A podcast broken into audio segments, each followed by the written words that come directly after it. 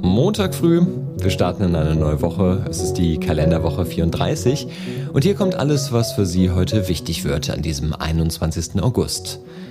Die Ministerpräsidenten Rhein und Söder treffen sich zum Wahlkampfauftakt.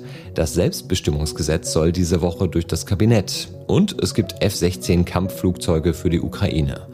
Vorher noch in Kürze die Meldung aus der Nacht. Der Tropensturm Hillary hat den Südwesten der USA erreicht. In Kürze soll es an neue Varianten des Coronavirus angepasste Impfstoffe geben. Das schreibt die Ärztezeitung und beruft sich auf das Unternehmen BioNTech. Und bei der Präsidentschaftswahl in Guatemala liegt der Mitte-Links-Kandidat Arevalo vorn. Den Newsletter in seiner schriftlichen Form gibt es heute von Sebastian Reuter. Ich bin Tobi Alterhänger. Schönen guten Morgen. Historisch, kraftvoll und begeisternd. So beschreibt der ukrainische Präsident Volodymyr Zelensky die Lieferung von F-16 Kampfjets aus Dänemark und den Niederlanden. Історичний, потужний, мотиваційний. Це ще один крок на посилення повітряного щита України. Und Zelensky sagt, das ist ein weiterer Schritt zur Stärkung des ukrainischen Luftschutzes. Gestern war der ukrainische Präsident erst nach Eindhoven gereist und dann in die dänische Hauptstadt Kopenhagen und im Zuge dieser Reise ist dieser Deal bekannt geworden. Die Ukraine rechnet mit insgesamt 42 Kampfjets aus Dänemark und den Niederlanden, sobald die ukrainischen Piloten ihre Ausbildung an den Flugzeugen abgeschlossen haben. Am Wochenende gab es wieder heftige russische Angriffe auf die Ukraine. Am Samstag waren in der Stadt Tschernihiv im Nordosten des Landes bei einem Raketenangriff mindestens sieben Menschen getötet worden, darunter ein Kind. Weitere 144 Menschen seien durch den Beschuss verletzt worden, hieß es von ukrainischen Behörden. Präsident Zelensky kündigte Vergeltung an. Es ist nicht mehr lange, noch sieben Wochen bis zu den Landtagswahlen in Bayern und Hessen. Und der bayerische Ministerpräsident Söder, der war am Wochenende schon wieder unterwegs, diesmal beim Chemnater Wiesenfest. Wir sind die Stimme der Normalverdiener. Ich möchte, meine Damen und Herren, dass jeder, der hart arbeitet, auch in Zukunft sich einen Wohlstand in Bayern und Deutschland leisten kann, meine Damen und Herren. Um das geht es und dafür kämpfen wir. Solche Videos kann man momentan jeden Tag sehen auf dem Instagram-Kanal von Markus Söder. Und das läuft natürlich alles schon unter Wahlkampf. Heute trifft sich Söder mit seinem Amtskollegen Boris Rhein, CDU aus Hessen, in Seligenstadt im Landkreis Offenbach in der Nähe der hessisch-bayerischen Grenze. Und da wird dann quasi das Ende der politischen Sommerpause eingeläutet und dann geht der Wahlkampf für beide in die heiße Phase. Die beiden Politiker haben aktuell ja gute bis sehr gute Chancen, die Wahlen im Oktober zu gewinnen. Auch bundesweit ist die Union stärkste Kraft, allerdings nur mit 26 bis 27 Prozent. Und es gibt auch viele Bürger, die sagen, der CDU-Chef Friedrich Merz ist nicht geeignet für das Kanzleramt. Rückendeckung für Merz kommt von CDU-Präsidiumsmitglied Jens Spahn. Er sagt der Bild am Sonntag, in der Frage der Kanzlerkandidatur führe kein Weg an einem CDU-Chef vorbei.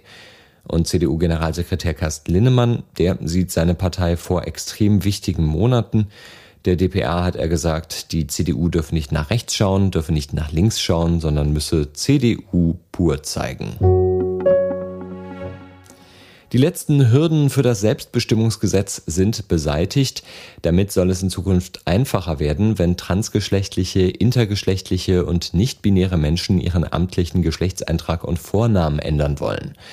Bundeskanzler Scholz und Familienministerin Paus haben angekündigt, dass das neue Gesetz diese Woche durchs Kabinett soll. Das Selbstbestimmungsgesetz soll das Transsexuellengesetz ablösen, das in wesentlichen Teilen für verfassungswidrig befunden wurde. Familienministerin Paus beschreibt das alte Gesetz so. Das Gesetz atmet den Geist der 70er Jahre. Damals wollte der Staat Menschen helfen, die man allerdings für psychisch krank hielt. Durch das Transsexuellengesetz ist viel Unrecht geschehen. Und das soll sich jetzt ändern. Die Änderung des Geschlechtseintrags und des Vornamens kann in Zukunft durch eine Erklärung mit Eigenversicherung beim Standesamt vorgenommen werden. Sie soll drei Monate später wirksam werden und dann soll es eine einjährige Sperrfrist für eine weitere Änderung geben. Für Minderjährige bis 14 Jahren sollen die Sorgeberechtigten eine Änderungserklärung abgeben können. Zuletzt war das Vorhaben an Bedenken des Bundesinnenministeriums gescheitert. Da hatte es geheißen, Kriminelle könnten sich den Identitätswechsel zunutze machen und sich auf diese Weise den Strafverfolgungsbehörden entziehen. Jetzt hat es aber noch Änderungen gegeben am Gesetz. Und auch von Frauenrechtlerinnen hatte es Widerstand gegeben. Da hieß es dann, dass sich mit dem neuen Gesetz künftig Transpersonen den Zutritt zum Beispiel zu Frauensaunen und anderen Bereichen verschaffen könnten, die als geschützte Räume für Frauen erhalten bleiben sollen. In der geänderten Fassung des Gesetzentwurfs bekommen jetzt Saunabetreiber mehr Spielraum, einzelnen Personen den Zutritt zu verwehren. Es war ein heißes Wochenende in großen Teilen von Deutschland. Es geht doch erstmal heiß weiter und daran werden wir uns wohl gewöhnen müssen. Das Wettersystem in Europa ist im Umbruch und Witterungsextreme werden zur neuen Normalität, sagt auch Dieter Gärten vom Potsdam Institut für Klimafolgenforschung. Von der Tendenz her ist eigentlich recht klar, dass äh, Sommer wie in den letzten Jahren repräsentativ sind für die Zukunft, aber wahrscheinlich auf einem noch höheren äh, Temperaturniveau mit, den letzten Jahren meine ich, wir hatten diese Hitzesommer, diese Dürresommer, wo es monatelang teilweise nicht geregnet hat und gleichzeitig diese Starkregenereignisse. Also das sind zwei Extreme, mit denen wir im Sommer äh, weiterhin offenbar zu tun haben werden. Und das, was Dieter Gärten hier sagt, das zeigt doch eine Zwischenbilanz der ersten Monate des Jahres. Einerseits gibt es mehr Hitze, das haben wir gesehen bei den schweren Bränden in Griechenland, Südfrankreich und Portugal oder jetzt aktuell auf Teneriffa. Und wenn sich der Planet weiter erwärmt, auf zwei Grad über dem vorindustriellen Niveau, dann dürfte sich die Zahl der Hitzetage im nördlichen Europa vervierfachen im Vergleich zu den Verhältnissen vor einigen Jahrzehnten. Für Südeuropa droht sogar eine Vervielfachung der Hitzetage auf das sechs- bis zehnfache. Dann haben wir aber auch mehr Niederschläge. Experten sagen, ein Grad Erderwärmung bedeutet bis zu sieben Prozent mehr Wasserdampf in der Luft und der kommt immer häufiger als Starkregen runter. In der Zukunft ist pro Grad Erwärmung nach einer aktuellen Studie mit bis zu vier Prozent mehr Niederschlag zu rechnen. In einigen Regionen, wie zum Beispiel dem nördlichen Eurasien, Nordamerika und im Pazifikraum, soll sogar bis 20 Prozent mehr Wasser vom Himmel fallen können. Das sehen wir ganz aktuell auch im Südwesten der USA, wo der Tropensturm Hillary gebietsweise so viel Regen bringen soll, wie sonst in einem Jahr nicht erreicht wird. Mehr Daten und Karten zur Extremwetter-Zwischenbilanz haben wir Ihnen verlinkt. Den Link dazu finden Sie in den Show Notes. Pusk. Pusk. Da war noch alles in Ordnung beim Start der russischen Raumsonde Luna 25 am 11. August. Aber diese Raumsonde wird nicht wie geplant auf dem Mond landen. Sie ist am Wochenende abgestürzt. Nach Angaben der russischen Weltraumorganisation Roskosmos war die Verbindung zur Sonde schon am Samstagnachmittag abgerissen. Eine Sonderkommission soll jetzt genau ergründen, was zum Verlust der Sonde geführt hat. Wäre die Sonde erfolgreich gelandet, dann hätte sie auf dem Mond insbesondere nach Wasser suchen sollen. Was Russland nicht gelingt, schafft nun aber vielleicht Indien. Möglicherweise am 24. August könnte Chandrayaan 3 auf dem Mond landen. Für November 2024 ist die Landung des amerikanischen Mondfahrzeugs Viper geplant. 2025 oder 26 soll dann eine bemannte amerikanische Mondmission folgen. Auch die russische Organisation Roskosmos will in Zukunft Kosmonauten auf den Mond bringen. Die Leichtathletik-WM in Budapest läuft und die deutsche Sprinterin Gina Lückenkämper träumt vom Finale über 100 Meter. Es wäre das erste Mal, 2017, 2019 und 2022 war Lückenkämper nämlich jeweils im Halbfinale gescheitert.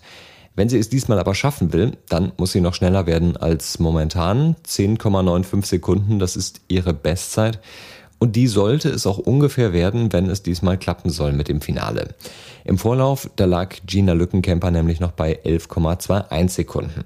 Ob sie es schafft oder nicht, das entscheidet sich heute Abend 21.50 Uhr.